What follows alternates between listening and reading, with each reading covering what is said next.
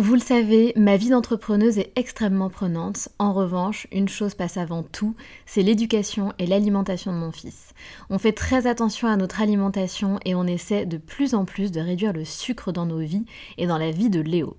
Un sujet très important pour nous, sachant qu'en plus, un documentaire sur Arte nommé Sucre, le doux mensonge, énonçait qu'en France, un enfant de 8 ans a déjà mangé plus de sucre que ses grands-parents pendant toute leur vie.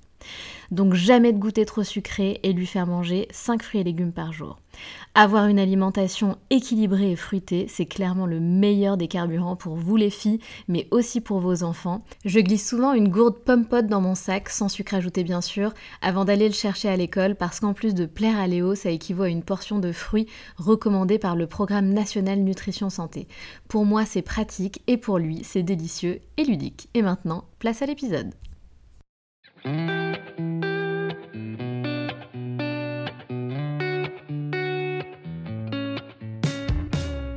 Salut, je suis Sandra et je te souhaite la bienvenue sur le podcast qui va te donner envie de réaliser tes projets et même tes rêves les plus fous. Notre mission, t'apporter de l'inspiration. J'échange avec des femmes qui ont osé s'écouter. Choix de vie audacieux, parcours atypique, projets fous, elles nous dévoilent tout sans filtre. L'idée, à travers chaque épisode, c'est d'adoucir tes peurs pour les remplacer par de l'audace et de l'enthousiasme. Du mouvement, du bruit, de la fumée, laisse-toi entraîner par les locomotives. De parents hôteliers, Philomène a grandi dans un charmant hôtel dans les Vosges. À l'âge de 8 ans, lors d'un festival du film, elle rencontre dans ce même hôtel un vieil homme anciennement grand reporter, François Chalet. Il lui raconte alors ses aventures de journaliste, les guerres qu'il a couvertes et ses diverses missions. Fascinée par ces histoires, Philomène passe des heures avec cet homme et ça deviendra très vite le rêve de petite fille de Philomène, devenir grand reporter rêve qu'elle désignera quelques années plus tard comme inaccessible. Alors pour faire simple et efficace, elle part en école de commerce pour s'orienter dans le domaine de la finance. Mais à 23 ans, la vie lui fait traverser une très dure épreuve. Elle apprend qu'elle doit se battre contre un cancer. Une nouvelle qui viendra évidemment chambouler sa vie, mais qui lui fera aussi prendre conscience que la vie peut être courte et qu'il faut profiter de chaque instant. Elle décide alors de tenter de réaliser son rêve de petite fille, celui de devenir grand reporter. Elle part à Londres pour faire des études de journaliste. Elle travaille d'abord pour une société de production, puis rejoint Channel 4, le France 2 anglais. Elle passe plusieurs années sur divers postes, n'attendant qu'une seule chose, partir sur le terrain. Et ce jour finira enfin par arriver. Sa première mission aura lieu au Mali lors de la guerre en 2013. Elle saute dans l'avion sans se poser de questions, mission qui durera 5 semaines, lors de laquelle elle aura l'opportunité de faire son premier direct. Elle sera par la suite embauchée par ITV. Elle effectuera diverses missions en Irak, en Syrie, à Gaza. Elle couvrira le tremblement de terre au Népal, l'épidémie d'Ebola. Elle part ensuite direction l'Inde pour y vivre, où elle a été chef de bureau chez France 24 pour couvrir toute l'Asie du Sud-Est. Durant cet épisode inédit, elle nous raconte ses diverses missions. Par exemple, en Afrique du Sud, elle arrive juste après un massacre. Elle explique alors qu'elle n'a jamais vu autant de violence dans les yeux des gens. En Inde, elle couvrira un sujet lié à la disparition d'enfants. Des enfants kidnappés par exemple pour travailler dans des usines. Durant toutes ces années, elle fait des rencontres hors du commun. Ces héros du quotidien, ces guerriers de l'ordinaire comme elle les appelle. Être grand reporter, c'est couvrir des conflits ou des catastrophes humanitaires, mais c'est aussi être témoin de moments historiques, c'est beaucoup de rencontres, des aventures humaines incroyables. Elle a finalement reçu des leçons de vie puissantes. Phénomène a aussi pris l'habitude de prendre des virages à 180 degrés. Elle fonce et ne s'oppose pas de questions. En général, ses envies, ses désirs dépassent largement ses peurs. Elle a aujourd'hui 35 ans et a repris ses études pour intégrer Sciences Po, en partie pour en apprendre davantage sur le contexte géopolitique actuel et comprendre les situations qu'elle a pu vivre durant ses années sur le terrain. Comme elle le dit si bien, elle a vu le pire et le meilleur de l'humanité. Bonne écoute Salut Philomène Salut Sandra Comment vas-tu en cette belle journée ensoleillée pour ce qui me concerne? Je sais pas si c'est le cas chez toi, mais comment vas-tu? Écoute, je vais très très bien. Euh, cette journée est ensoleillée euh, comme toi et euh, écoute, moi je, je, je, suis ravie de revivre à nouveau comme tout le monde, de, de rencontrer à nouveau, de reprendre notre vie sociale. C'est clair, mais complètement, ça fait tellement de bien. Ma chère Philomène, c'est trop cool de t'avoir au micro des locomotives. Est-ce que tu peux te présenter en quelques mots? Bien, tout d'abord, merci de m'avoir invité. en quelques mots, alors je suis, j'étais grand reporter pendant plusieurs années et actuellement, j'ai repris la direction des bancs de l'école. Je suis en formation à Sciences Po. Super. Alors justement, la première question que j'ai envie de, te poser, pardon, comment est-ce qu'on a envie de devenir grand reporter? Comment est-ce qu'on décide de devenir grand reporter? Qu'est-ce qui s'est passé? Qu'est-ce qui s'est passé J'adore, j'adore mes questions. Je me crois trop sur M6 ou TF1. Je sais pas. non, non, mais écoute, c'est une excellente question. comment En plus, moi, j'étais pas du tout, comment te dire, prédisposée à ça. Je ne sais pas si on peut être vraiment prédisposé à ça, mais en gros, j'ai grandi dans un, dans un hôtel dans les Vosges parce que mes parents avaient un petit hôtel dans les Vosges, un très bel hôtel. Et, et en fait, il y avait un festival du film, du film fantastique, qui a fait que François Chalet, qui était un, grand reporter très très connu, qui a fait, qui a couvert la guerre du Vietnam, et qui après est devenu un, qui avait une émission de télé, qui interviewait plutôt les stars. Bon, bref, un grand monsieur qui, euh, qui est venu dans l'hôtel et que j'ai rencontré quand je devais avoir, euh, je pense, 8 ans. Et en fait, euh, cet homme me raconte ses aventures lors des, conflits, des différents conflits qu'il a couverts, et notamment la guerre du Vietnam. Donc, dès que je sors de l'école à 16h30, on est tous les deux et on passe des heures à parler de ça tout en mangeant du minster. On avait une passion commune pour le minster, qui est très mauvais. mais oui, ça pue. Oui, mais ça, j'adore. Et donc, euh, et donc voilà. Et euh, il y a eu cette, amitié un peu étrange qui se crée donc entre cet homme et moi. Et, vraiment, je, je, bois ses paroles et je me dis, je me nourris de ses paroles et je me dis, «Oh, je rêverais de faire ça plus tard. Et donc lui s'en va et dit à mon papa. Euh, je suis vraiment désolée, je pense que votre fils sera grand reporter. et, bon, et puis les années passent et finalement personne dans ma famille n'est journaliste. Je grandis loin de Paris, donc je me dis bon, ce rêve est un peu inaccessible. bon, pour faire rapide et efficace, allez, je vais travailler dans la finance, je vais faire une école de commerce et j'atterris dans la, dans la finance à Londres et ça dure un an où franchement, on va pas se mentir, j'étais pas très très emballée. euh, j'étais pas transportée. Et puis la vie fait que j'ai un cancer, donc je dois avoir 23-24 ans. Et, et donc je, je, remets en question beaucoup de choses. Je réalise que que la vie, la vie peut être courte, qu'il faut profiter de chaque instant. Et, et puis, et puis du coup, je décide, je me dis, je repense à ce rêve de, petite fille, ce rêve de journaliste. Et je me dis, allez, tiens, tente. Donc, je fais des études de journalisme à Londres, pour le coup. Et, et voilà. Et ensuite, l'aventure, l'aventure a, démarré. j'ai démarré au départ, j'ai commencé à travailler pour une société de production qui travaillait pour Channel 4. Et ensuite, j'ai atterri chez Channel 4, qui est le France 2 anglais et l'aventure était lancée. Énorme. Et alors, pour revenir un petit peu en arrière, ce mmh. rêve de petite fille, est-ce que tu avais compris ce que ça signifiait réellement quand tu étais petite fille d'être grand reporter?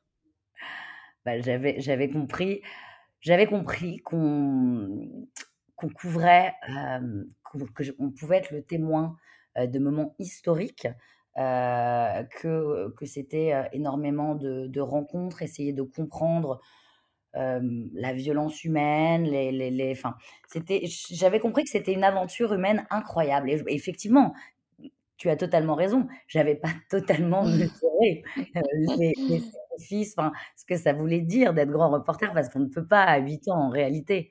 Mais bon, après, je regardais tous les reportages. Je me rappelle à l'époque, bah, c'était Marine Jacquemin, Martine Laroche-Joubert sur France 2 et des journalistes incroyables. Et, donc, je commençais quand même à avoir une petite idée. Hein, ouais, bien sûr. Et d'ailleurs, du coup, Philomène, qu'est-ce que c'est d'être grand reporter? Bah, C'est un journaliste. ça, fait, ça fait tout de suite, c'est un grand mot. c'est un journaliste, hein, comme, comme voilà, sauf que la spécialité de, de ce grand reporter, enfin, grand reporter d'ailleurs, ça peut être aussi quelqu'un qui a beaucoup d'ancienneté, un spécialiste dans un domaine, mais en général, c'est quelqu'un qui couvre des conflits, qui couvre, des catastrophes humanitaires, quelqu'un qui doit qui doit partir, d'une minute à l'autre, heu, quand, heu, quand il se passe, heu, quelque chose. Quelqu'un qui souvent, quand on arrive quelque part, les gens parfois nous disent: «Ah, je suis content de vous voir». Non, non, ne soyez pas contents. Si on dit, c'est que c'est qu'en général, il se passe quelque chose de pas très bien. Parce que justement, donc tu as vécu des trucs complètement dingues, tu es parti à l'aventure. Donc tu commences, tes études à Londres de journaliste. Mmh. Est-ce que tu es, comment dire, en pleine conscience de ce vers quoi tu vas? Heu et heu, les missions sur lesquelles tu peux être amené à témoigner, heu, des, moments de vie à filmer qui sont complètement dingues. Est-ce que tu t'es préparé à tout ça? Est-ce que tu as compris tout ça? Écoute, je savais que j'avais un objectif. Enfin, moi, je suis assez fonceuse, donc je je sais pas, j'analyse enfin là, je je savais: «OK, je veux faire ça, je veux faire ça», mais on n'arrive pas à faire, ça direct en sortant d'école, hein et encore, moi, j'ai beaucoup de chance. Je suis allée assez vite, heu, mais moi, en sortant d'école, d'abord, heu, j'étais ce qu'on appelle, heu, researcher, donc c'est c'est je fais des recherches, je suis un petit peu, voilà, je prépare les sujets en amont pour les journalistes et après quand j'atterris, chez Channel 4, heu, je suis au départ, je suis dans l'unité d'investigation et ensuite je suis sur le au bureau international. Donc là, évidemment, mon rédacteur en chef m'appelait le petit lémurien, tellement je sortais la tête de mon bureau dès qu'il parlait, heu, d'une mission à l'étranger. Moi, j'étais là: «Moi, moi, moi!»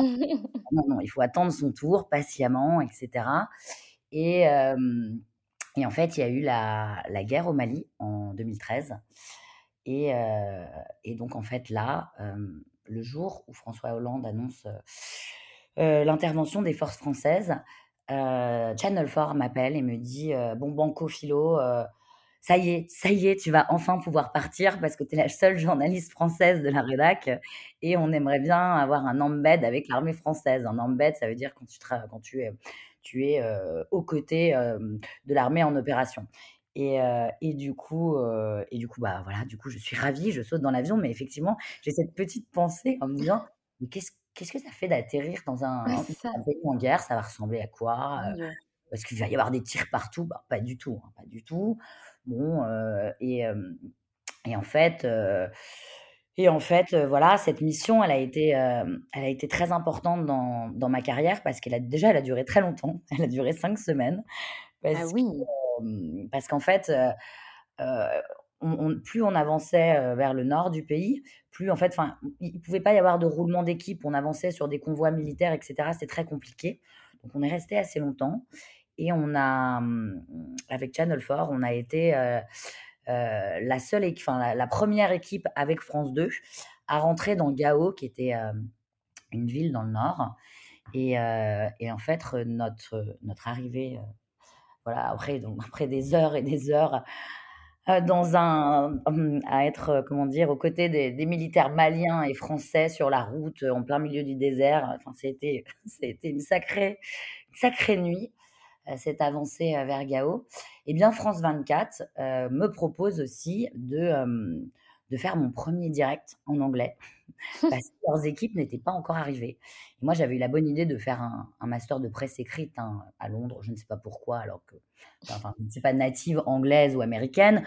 C'est pas comme si je je j'allais pouvoir travailler au New York Times, mais quand je te dis que je suis je suis vraiment rêveuse et donc je m'étais jamais entraînée à faire de direct et je tremblais comme une feuille et Ah, c'est pas vrai. et la journaliste de de Fran de Channel 4 me dit: «C'est ta chance Philo, tu dois le faire» parce qu'officiellement, moi, je travaillais pour Channel 4, donc c'est quand même très sympa, qui m'ait dit: «Heu, écoute, tu tu vas pouvoir faire ça» parce que moi, j'étais la petite main du grand reporter au départ de Channel 4, ce qu'on appelle le field producer et enfin et heu, comment dire? Et du coup, heu, c'était c'était très drôle. Le le caméraman qui a filmé mon 1er direct m'a expliqué que j'étais tellement terrifiée qu'il a commencé à me filmer à un certain endroit et en fait, je marchais en crabe. Il devait me suivre avec la caméra tellement je voulais m'échapper. Oh merde, tu devais tellement être flippée. Ah oui, non, c'était avec en avec justement tous ces grands reporters et cetera, qui me regardaient, qui se marraient, tu vois? Des photographes qui prenaient des photos et cetera. Donc toi, tu es terrorisée Horrible. Et donc la bande des gilets à poche, moi je les appelle comme ça un peu, les reporters qui roulent un peu des mécaniques, toute cette bande de mecs et d'ailleurs des bandes de mecs, maintenant il y a de plus en plus de femmes, hein, quand même, hein. c'est ouais, c'est assez marrant. Moi, j'ai beaucoup, beaucoup d'amis, de femmes grands reporters et donc je suis bien contente d'entendre ça. et donc voilà, donc ça, c'était la ça, c'était l'aventure assez folle et et après, et après j'ai je suis restée pour France 24, en fait. la la grand reporter de Channel 4, je me rappellerai toujours, m'avait laissé, mon gilet pare-balles, de l'argent en liquide. Elle m'avait dit: «Bon, tu tu nous ramèneras tout ça à Londres, Philo, c'est ta chance, vas-y et ne meurs pas. Voilà, bisous». Oh non, mon Dieu.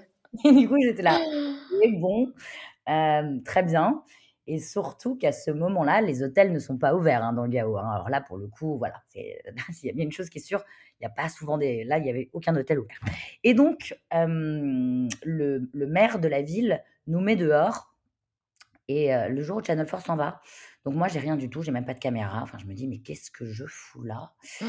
et, et très gentiment, un grand reporter de France 2 qui s'appelle Gérard Grisbeck, m'a dit: «Ben, écoute, viens avec nous, je comprends pas trop ce que tu fais là. Tu as même pas d'ordinateur, tu as même pas de caméra». j'avais une petite tablette. «Très bien, viens» et il me dit: «Bah, écoute, moi, je vais filmer tes, mmh, on va filmer avec, avec mon coéquipier tes, tes, euh, tes, plateaux et on va les envoyer à France 24. Waouh, c'est sympa. ouais, ouais, ouais. Et donc, c'est très sympa. Je reste avec eux. Et après, il y a l'arrivée, il y a François Hollande qui arrive à Tombouctou. Et là, euh, et là c'est très compliqué. On peut plus passer par la route. Il y a des mines, etc. Il y a des barrages. Donc, donc je vais, je, grâce à ce grand reporter de France 2, je monte dans un avion militaire. Il arrive à, à convaincre l'armée en disant de Incroyable elle fait 45 kilos, elle a même pas d'équipement, mettez-la mettez -la dans un avion. Mettez-la dans la soupe, c'est pas grave. Pas grave. Et, voilà, et là j'arrive, j'arrive à Tombouctou avec l'équipe de France 24 qui n'est jamais venue me chercher à l'aéroport.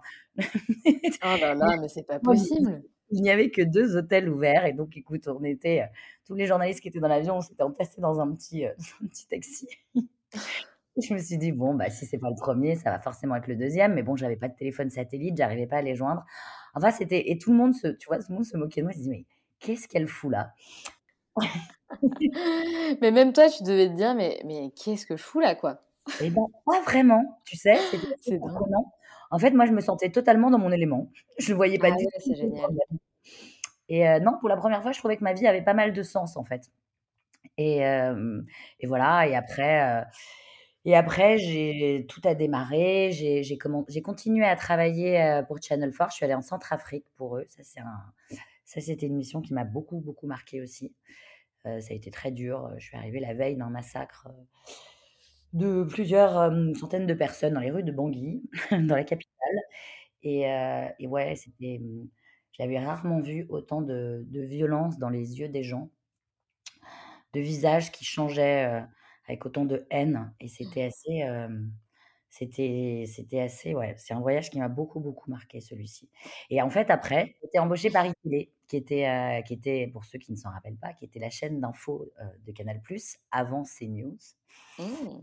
Et là, c'était une super aventure, voilà, c'était une rédaction, que j'adorais, plutôt jeune et et pour eux, je suis allée, je suis allée dans plein d'endroits. Je suis allée, je suis allée en Irak, à Mossoul. je suis allée en Syrie, avec visa. Donc c'était, pour faire un reportage, sur, la ville de Damas, donc et comment les journalistes pouvaient réellement travailler, quand tu as un visa, syrien et que tu as tu es encadré en permanence. pendant donc pendant le conflit, pendant la guerre, hein et et et je suis allée à Gaza aussi pendant la dernière guerre, l'opération Bordure protectrice. Et je suis allée, je suis allée couvrir le tremblement de terre du Nép de Katmandou au Népal. Incroyable. j'ai fait, j'ai fait, j'ai couvert l'épidémie d'Ebola. Oh là là. je suis allée, sur, enfin, je sais pas, j'ai plein de, je suis allée sur le porte-avions Charles de Gaulle aussi un jour. Ça, c'était une sacrée aventure. J'avais l'impression d'être dans Top Gun.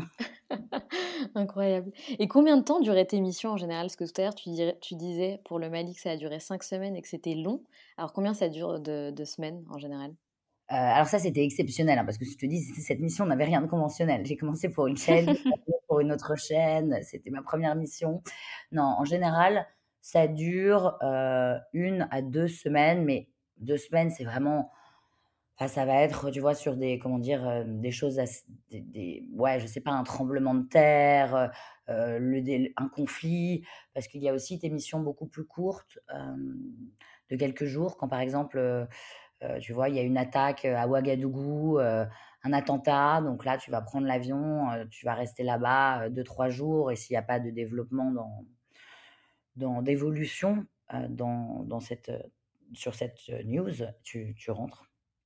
Mais tu parfois tu peux ça faisait des, des missions assez, il m'arrivait de rentrer, de dormir une nuit à Paris et paf, il se repasse quelque chose, allez, il faut repartir Il le faut lendemain, repartir. heu, voilà.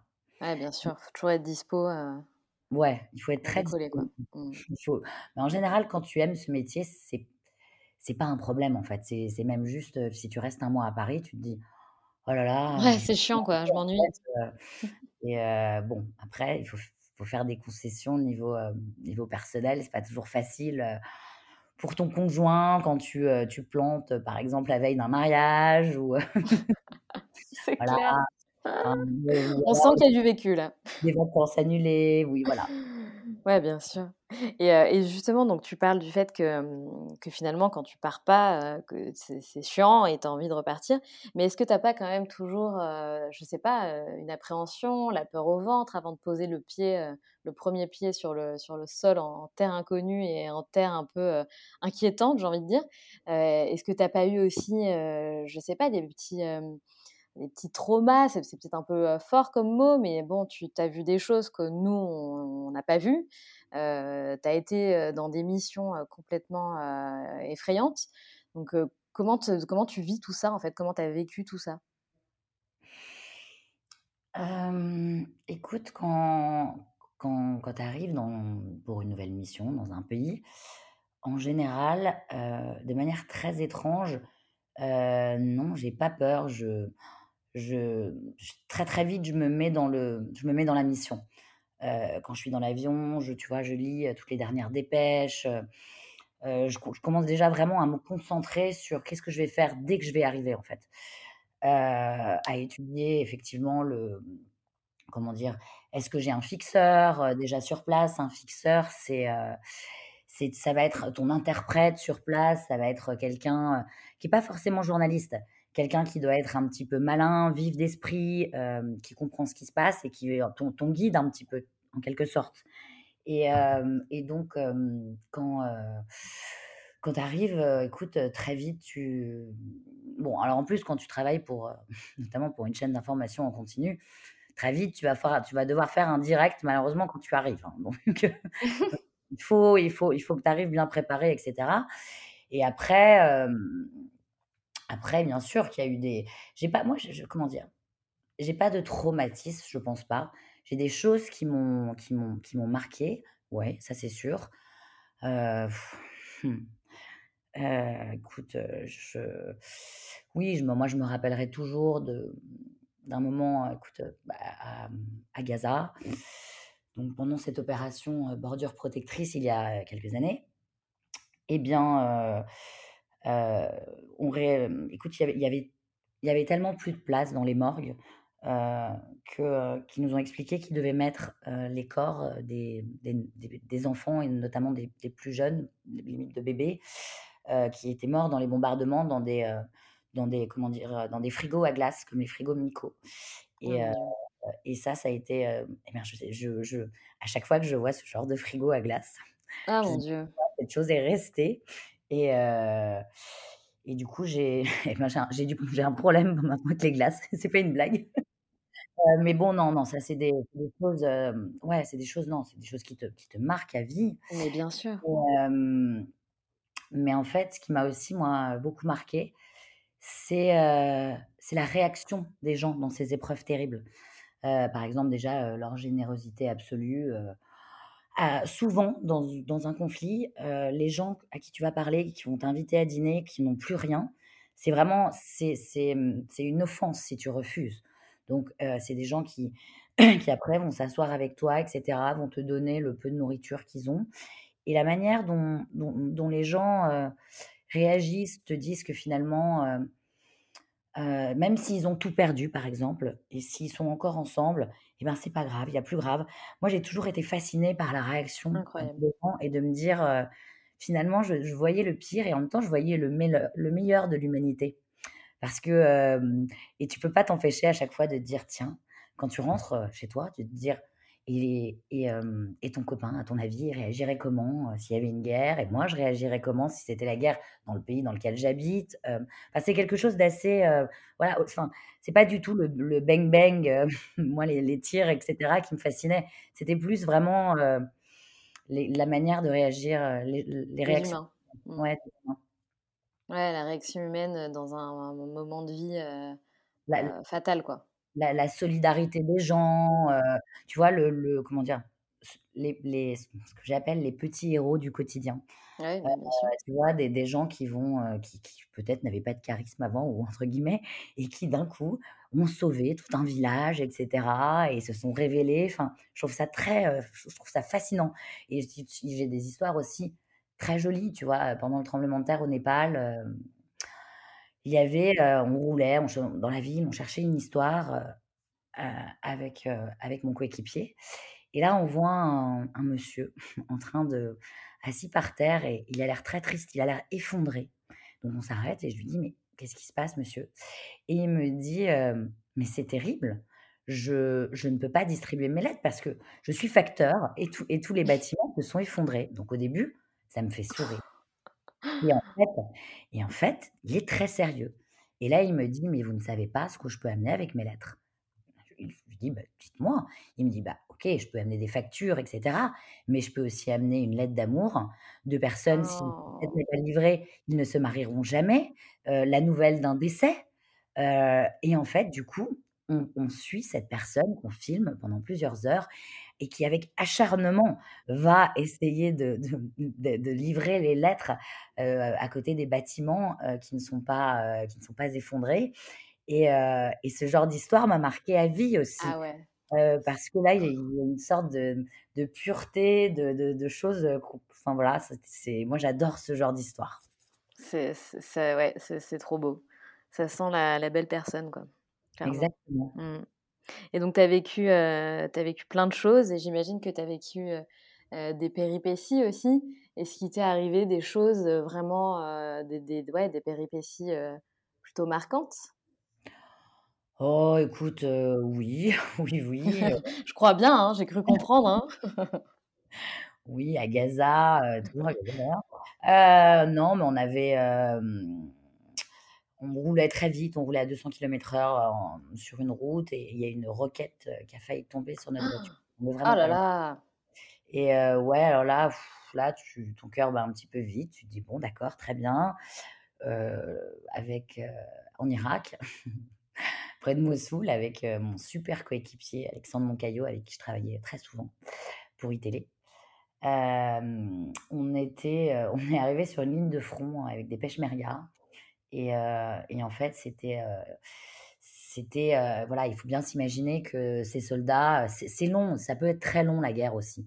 C'est des heures d'attente, sur des lignes de front et cetera donc malheureusement, je ne sais pas ce qui s'est passé. Ils étaient un petit peu, j'imagine, excités par la présence de la caméra. Les mecs ont commencé à à tirer, à la 12-7. La 12-7, c'est une, grosse mitraillette posée sur un pick-up et à 200 mètres, de là, il y avait la il y avait la ligne de front de l'État islamique avec le drapeau noir et heu et on n'avait même pas commencé l'interview et je dis: «Mais enfin, mais qu'est-ce que vous faites?» et heu et là, bah, la réplique ne s'est pas faite fait attendre. Tu vois, tu as eu, hem, 1 roquette, heu, lancée, à, heu, 300 m, puis une deuxième à 100 mètres et là, on était sur, en fait, un terrain très plat donc donc c'était compliqué de prendre la voiture parce que ça veut dire que l'autre, l'adversaire, l'État islamique nous voyait. Donc on était bah, il y avait qu'une seule chose à faire, mettre sa fesse dans le sable et avec les rester derrière les sacs de sable. Et je me rappellerai toujours de mon caméraman qui m'a dit: «Tu vas voir qu'avec notre bol, en plus, on va se faire piquer les fesses par des scorpions» et et je peux te dire que le soir-là, quand on est rentré à l'hôtel, donc finalement, bon, un moment s'est passé, hein, on a pu terminer notre interview. Et bien, j'avoue qu'il y avait certains soirs où on servait un bon gin tonic. Ah bah oui, même plusieurs, j'ai envie de te dire. Mais comment ça, c'est pas remboursé? Attends, je comprends pas. Il y a des journées, je vous assure que ah là là, c'est clair. Bon et non, il y a eu, voilà, je te dis, la Centrafe m'a beaucoup marquée aussi, heu, beaucoup de beaucoup de violence, heu, des gens qui se font ouais, qui se font qui se font qui se font attaquer à la machette. Alors là, tu vois, c'est encore quelque chose de différent. C'est d'homme à homme, enfin, ce sont pas des bombardements, ce sont pas des tirs. C'est quelque chose d'assez, heu, ouais, les les conflits, je trouve, en Afrique sont sont très durs et et puis après, heu, après après, heu, quand même, après, après iTélé, moi, je suis partie aussi, pendant 3 ans en Inde et je travaillais pour, pour une société de production qui s'appelle Babel et et j'étais aussi chef de bureau de France 24 et alors là, il Ah y a eu oui. pas mal, heu, il y a eu pas mal d'aventures aussi, ouais, c'était Donc tu la vivais en Inde? J'ai vécu en Inde pendant 3 ans, ouais Waouh. et heu et donc je couvrais toute l'Asie du Sud-Est, principalement pour France 24. Heu, donc heu, du coup, ça, c'était, heu, c'était une expérience très marquante aussi. C'est un pays, heu, par par lequel j'étais pas attirée, vraiment. Au départ, j'avais une plus grande, heu, passion, comment te dire, pour, heu, pour g pour le Moyen-Orient et pour l'Afrique et heu, à tel point que je m'étais même dit: «Bon, je vais rester 3 mois et on va voir» et en fait, je suis restée 3 ans et heu, oui, Normal. c'est toujours le début d'une nouvelle aventure et on sait pas trop combien de temps ça va durer. Et donc 3 ans et heu et non, c'était, d'ailleurs, il y a encore plein d'endroits dans lesquels, j'aimerais aller en Inde parce que, voilà, mais ça a été, culture, incroyable, beaucoup de alors là, pour le coup, beaucoup d'histoires, c'était pas bon, j'ai couvert, je suis allée au Pakistan, je suis allée au Sri Lanka, heu, notamment quand il y a eu les attentats, heu, à Colombo. Je suis allée en Indonésie sur plusieurs, heu, tsunamis malheureusement et tremblements de terre, enfin pour couvrir plusieurs tsunamis et tremblements de terre, mais en Inde aussi. Ce que je voulais dire, c'est que ce ne sont pas des conflits que j'ai couverts, c'est plus des histoires très dures et pourtant, bah, pour moi ça c'est tout autant marquant. Là, par exemple, le le trafic d'enfants, Oh mon Dieu, il faut savoir, heu, qu'à New Delhi, il y a un enfant qui disparaît toutes les 8 minutes. En Inde, ouais, j'ai pu suivre, enfin réaliser, comment dire? Des documentaires sur des sur des histoires incroyables, comme par exemple suivre, Kailash Satyarthi qui a été, prix Nobel de la paix avec Malala. Et qui lui, a comment dire? A dédié sa vie à retrouver, à tenter de retrouver, heu, les enfants, heu, qui disparaissent en Inde, heu, donc pour, notamment pour, beaucoup de trafic. Et donc on a su on l'a suivi, on l'avait suivi, il a une enfin, c'est-à-dire qu'il limite, il remplace la police, enfin, ils doivent avoir les autorisations de la police et ils vont Ouais. faire des raids dans des quartiers, où, ils suspectent que des enfants, par exemple, dans le cas dans notre cas à nous, c'était des enfants qui faisaient des broderies sur des tissus, notamment pour des saris et des enfants qui n'avaient pas vu la lumière du jour, par exemple, depuis 1 an. Oh c'était très dur, ce reportage était, je ils ouais, je me rappellerai toujours quand ils sont descendus dans la rue, évidemment, ils étaient très éblouis du coup et en plus totalement terrorisés par, par les adultes. Ils se serraient très fort entre eux et ce qui a été encore plus dur, c'est qu'après on est on est allé voir un un de ces petits enfants, heu heu, dans qui avait retrouvé sa famille dans le nord de l'Inde. Et et là, en fait, les parents, nous disent qu'évidemment, ils sont ravis d'avoir retrouvé leurs enfants et cetera et c'était vraiment une famille, heu, très, très pauvre. Et le petit garçon, on l'interviewe, heu, tout seul et il nous a dit, «Oui, je suis je suis content d'avoir retrouvé ma famille, mais en fait, moi, j'ai pas été kidnappé, hein. Moi, je je suis parti un jour parce que je sentais le poids que j'étais pour ma famille qui n'arrivait pas à me nourrir» et et il m'a dit: «Soit je on me trouve de la place dans un centre de Kailash Satyarthi où je vais pouvoir aller à l'école, où on va pouvoir me nourrir, soit je vais être obligé, je refuguerai, je repartirai, mais c'est pas parce que j'aime pas mes parents, c'est parce que je les aime tellement que je je sais que ça leur brise le cœur de pas avoir assez de nourriture, pour me nourrir tous les jours» Dieu.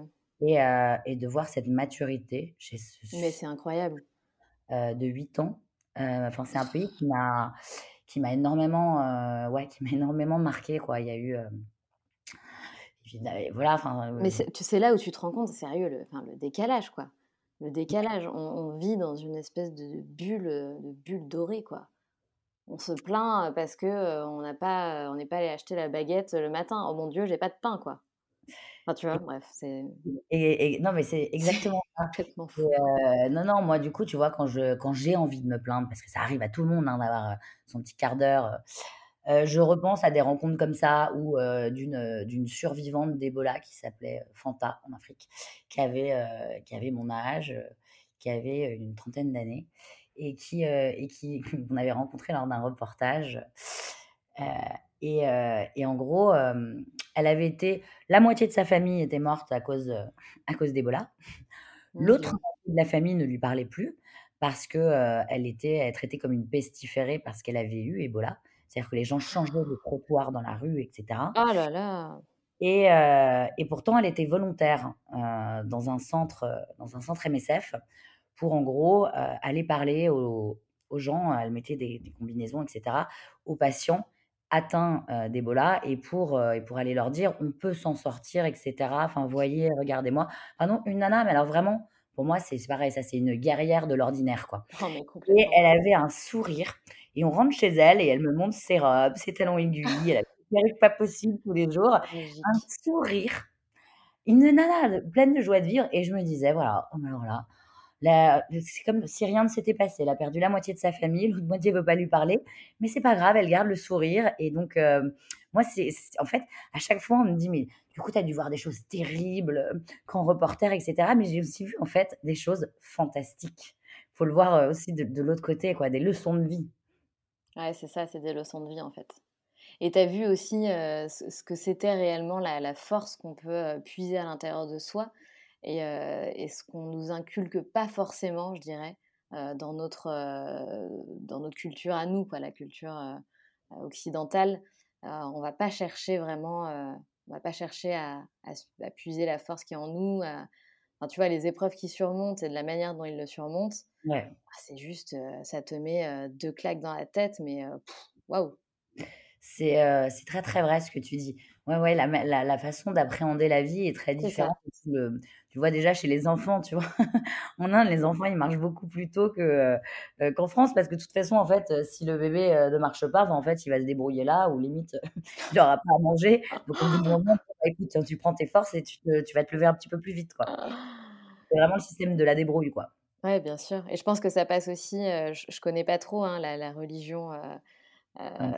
voilà, en Inde, heu, mais je pense que ça passe aussi beaucoup par la religion, heu, cette, force qu'ils vont puiser en eux, trouver, toujours garder le sourire même enfin, moi, ça m'a toujours, heu, fascinée, ce pays, autant que ça m'effraie, tu vois?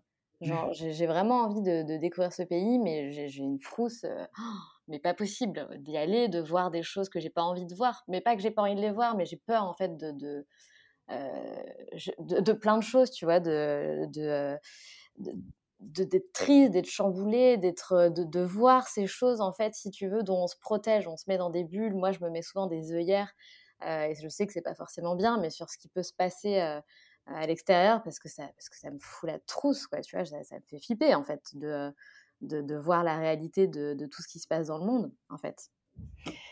Heu, bah, oui, oui, mais effectivement, il y a un moment, il faut Eh oui. c'est c'est voilà, tu parlais de bulles, mais Ouais. heu, toi-même, tu n'as pas forcément, heu, envie de de voir et moi, c'était aussi tu touches un point, heu, assez exact là. C'était justement l'envie de montrer aux gens ce qui se passe dans le monde et que les gens ouvrent les yeux, quoi. C'est c'est une, hem, des grandes motivations. En tout cas, moi, c'était l'une de mes grandes motivations, heu, pour exercer, heu, ce métier et tu es toujours très frustré quand tu es à à table à un dîner et les gens te disent: «Ah non, non, non, non, mais moi ça je préfère, heu, je préfère ne pas regarder». Ah purée, ouais. Ouais, ouais, c'est clair. Non, mais non et heu et ça a été assez, assez comment dire? Assez probant quand il y a eu, j'ai aussi couvert toute la nuit, les attentats du 15 novembre à Paris Mmh. et en direct pour iTélé et heu et là où où soudainement des des amis qui en fait, heu, n'écoutaient pas vraiment ce que je leur racontais sur la Syrie, sur l'État islamique, heu, depuis, heu, des mois, et et qui d'un coup te disent, comme ça avait touché leur, leur cocon, Paris, te disent: «Mais alors, du coup, tu veux bien recommencer philo? Qu'est-ce qui se passe exactement, heu?» oui, bien sûr. «Ah, maintenant ça vous intéresse» et bien sûr, mais bon, voilà, c'est ouais, Mais ouais. mais c'est super vrai ce que tu dis, clairement, Philomène et et tu vois, je me sens, complètement visée, quoi. Enfin, je me sens complètement concernée plutôt, ça, fait super peur en fait de, de totalement ouvrir ses œillères, son esprit sur tout ce qui se passe partout, parce que je pense qu'on n'est pas préparé, enfin je pense ne pas avoir été préparé à ça. Et je me suis pas non plus préparée. Et, c'est vrai que ben, quand ça touche ton, ta bulle, la pandémie, c'est pareil, oh là là, mon Dieu, tu vois, mmh. on n'est complètement pas préparé. C'est, et, c'est vrai que c'est quelque chose qu'il faut changer. Donc, clairement, la mission que tu t'étais donnée, que tu t'es donnée à travers ça, c'est, elle est tellement importante, cette mission. Et il est clairement temps qu'on, ouvre tous les yeux et qu'on, sorte de la tête de notre bulle et qu'on fasse, qu'on regarde un peu ce qui se passe, quoi. C'est, vrai. Bah, en plus de ça, en sortant la, tête de, votre bulle, vous pouvez aussi réaliser que finalement, finalement votre vie n'est pas si mal. Ah bah ça, j'en suis plaisir. Alors ça, pour le coup, ouais, enfin, en ce qui me concerne, j'en suis tellement consciente. C'est et je pense que tu as raison. Il faut qu'on en soit faut qu'on en soit de plus en plus conscient et, qu'on cultive un peu la gratitude plutôt que de se dire ah mmh non j'ai pas ça j'ai pas ci ça c'est hyper important tu as tout à fait raison et alors pourquoi tu as, décidé d'arrêter? Tu as décidé de partir de quitter l'Inde pour une raison précise? Oui, oui, oui, j'ai je suis rentrée d'Inde, parce que mon papa avait un cancer. Mmh. mais écoute, mon père va très bien, voilà, ah, c'est un battant un battant incroyable, qui qui, a mené ce combat d'une main de fer.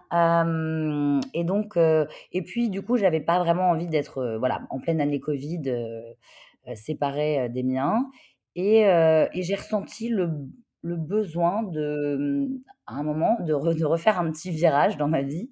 J'adore prendre des virages à 180 Oui, c'est bien que tu en parles d'ailleurs. Tu vas pouvoir inspirer plein, plein, plein d'auditrices qui ont pas forcément cette facilité à, mettre en place de gros changements dans leur vie.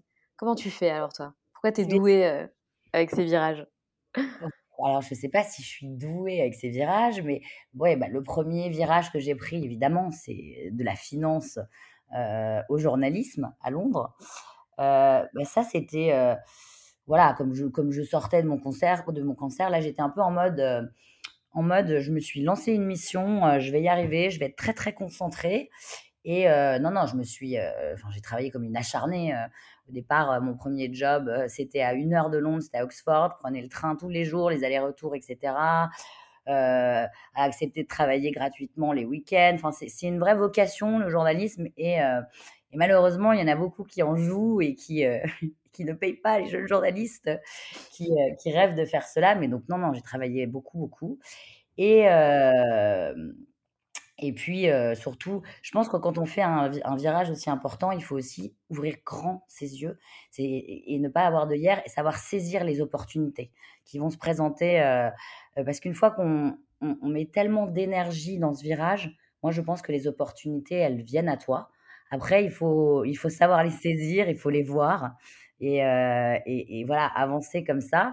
Et là, ce nouveau virage, c'est pas vraiment un virage cette fois-ci. Moi, je trouve, j'ai plus l'impression que c'est une continuité. Donc, j'avais envie de, de faire une pause, en tout cas. Je ne sais pas si je veux arrêter le journalisme, mais de faire, faire une pause et envisager peut-être quelque chose de différent. Donc, en, suivant ce, une formation donc sur le, droit international, les droits de l'homme à Sciences Po. Donc, c'est quand même assez lié. C'est pas totalement incohérent avec. Euh, avec quand même ouais, précédent métier. On parle beaucoup de conflits, on parle beaucoup d'humanitaire pendant cette formation.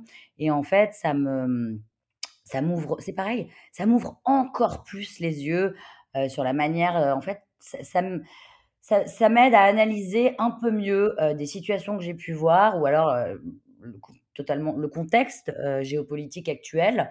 Donc, je trouve ça absolument fascinant, même si cette formation a été en Zoom. Et, et enfin, maintenant, je suis enfin en cours. Maintenant. Quel bonheur. Surtout pour moi qui, qui, qui, me nourrit de rencontres, c'était pas facile. Enfin, de toute façon, cette année Covid n'était facile pour personne, ça je l'entends bien. Mais donc, je pense que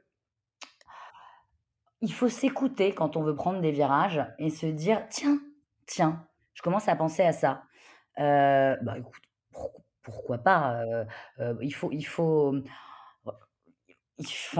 Il faut tester, il faut explorer. Il faut tester, il faut essayer, voilà. Moi, je suis Mmh. de de de ce groupe qui se dit: «Bon, heu, allez, on y va!» heu et pourtant, enfin refaire, refaire une formation, retourner sur les bancs de l'école à, à 35 ans, c'est pas facile. C'est vrai. pas facile du tout, mais mais l'envie, pour moi, à chaque fois, l'envie, surpasse, les éventuelles inquiétudes, les, «Bon, bah, du coup, ça va être une année, hem, avec moins de finances, heu, on retourne sur un budget étudiant» et cetera. Mais c'est pas grave, heu, c'est pas grave, j'en ai j'en ai j'en ai envie parce que, heu, je trouve que les virages, c'est ce qui va te faire bondir dans la vie. Que c'est-à-dire que tu peux avancer tranquillement et bien avancer, mais quand tu fais un virage, tu vas bondir encore, tu vas aller encore plus loin. Enfin, c'est C'est ma vrai. vision des choses. Mais tout à fait.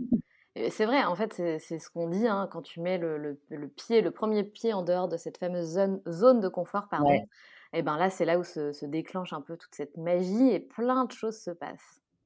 Moi, j'ai un talent particulier, tu as raison, pour casser cette zone de confort, Mais oui, mais en fait, c'est parce que tu tu te déjà, tu as cultivé ça, tu étais déjà sorti plusieurs fois de ta zone de confort. Donc pour toi, finalement, c'est, heu heu, tu tu sais comment faire. Enfin, tu en plus, tu j'ai l'impression que que tu sais t'écouter. C'est chose qui n'est pas simple, pour tout le monde. Donc après, bon, bah, mettre le pied en dehors, tu connais et puis en plus, tu adores ça, donc donc tu vas. ça. Ouais. J'ai lu dans une, de tes de tes interviews, que tu dis que toutes les femmes sont des héroïnes. Pourquoi est-ce que tu as écrit ça? Enfin, pourquoi est-ce que tu as prononcé, cette phrase? Ça ça m'intrigue. Hem, écoute,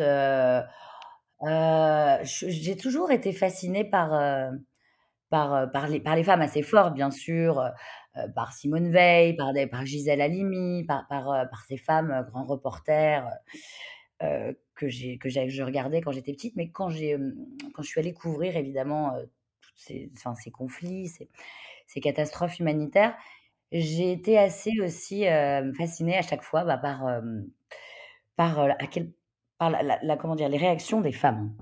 Je les trouve bien plus impressionnantes. C'est-à-dire que dans ces dans ces moments-là, je vais fâcher les les hommes qui peuvent Heu, c'est-à-dire que bien plus souvent, ça va être la femme qui va dire à son mari: «Bon, écoute, ça va aller, alors on va faire comme ci, comme ci, comme ça». OK, les hommes, heu, partent plus souvent sur les lignes de front et d'ailleurs, quoique on avec toutes les femmes peshmerga, heu, on a pu voir qu'il y a quand même aussi maintenant, des femmes aussi, sur les lignes de front. Mais je je trouve que les les, les femmes une manière de d'avancer dans les moments difficiles, heu, de la vie, heu, avec plus de force intérieure que les hommes, voilà. En tout cas, c'est ce que tu, heu, c'est ce que tu ressens. c'est ce que j'ai ressenti moi et c'est peut-être mes rencontres à moi. Tout à fait. il y a des hommes très forts aussi quand même, je vais pas mais mais mais voilà, je mais il y a beaucoup de femmes fortes. Tout. mais bon, tu te doutes bien que j'ai pas lancé les locomotives, heu, si j'avais pas un peu la même vision que toi. Donc je comprends et je ressens totalement, heu heu, ce que tu dis. Mais c'est pour ça que cette phrase m'intriguait, je voulais comprendre, heu, bah, d'où ça venait en fait, tout simplement. Bon, on a un petit rituel, à la fin de des épisodes et je t'ai même pas prévenue, c'est pas cool, donc tu vas faire appel à ta spontanéité. Je demande en général, si, tu as, par exemple, une phrase ou un conseil que tu aurais envie de partager avec nous ou une phrase, pardon, qui te guide dans la vie? Écoute, j'aime bien c'est le c'est le mantra d'une de mes amies, heu, qui, heu, qui est une énorme battante, heu et que j'aime en fait, que j'adore. C'est, heu, c'est never give up, ne jamais abandonner. C'est vrai. Voilà, tout simplement, en fait. Bah, tu as bien raison. Heu et la dernière question que je pose, mais je vais pas te la poser puisque c'est, heu, quel est ton rêve de petite fille? Donc, heu, on l'a bien compris. Heu, ce qui était ton rêve de petite fille, à moins que tu en avais un autre, mais Non, non, non, c'était vraiment celui-ci, mais moi j'ai, heu, mais moi je je reste, hem, dans l'âme, heu, une enfant. Je pense que c'est très important de garder, son âme d'enfant, à tout âge dans la vie et donc j'ai et j'ai plein de nouveaux rêves. Par exemple, là, j'aimerais, peut-être, faire, encore plus et et les choses que j'ai pu les montrer, peut-être prendre part, à enfin, être dans l'action enc encore plus, voilà. Donc j'ai non, moi les rêves, heu, ne s'arrêtent jamais. Donc to be continued, si je comprends bien? Exactement. Bon, super. En tout cas, merci pour, euh, pour ton témoignage, Philomène. C'était assez bouleversant. Euh, j'ai beaucoup écouté pendant cet échange parce que c'est euh, très fort, c'est hyper intéressant tout ce que tu racontes. Donc, merci mille fois d'être venu au micro des locomotives. Merci, j'étais ravie d'être dans ton émission, Sandra. Merci Philomène, à bientôt. Si tu as aimé cet épisode, je t'invite à laisser 5 étoiles et un commentaire sur Apple Podcast. Cela m'aidera grandement à augmenter la visibilité du podcast, mais aussi à le faire connaître. Tu peux aussi rejoindre la communauté sur Instagram pour ne manquer aucune actualité et également rejoindre le groupe d'entraide à la réalisation de projets sur Facebook qui s'intitule Les Locomotives Crew. À bientôt!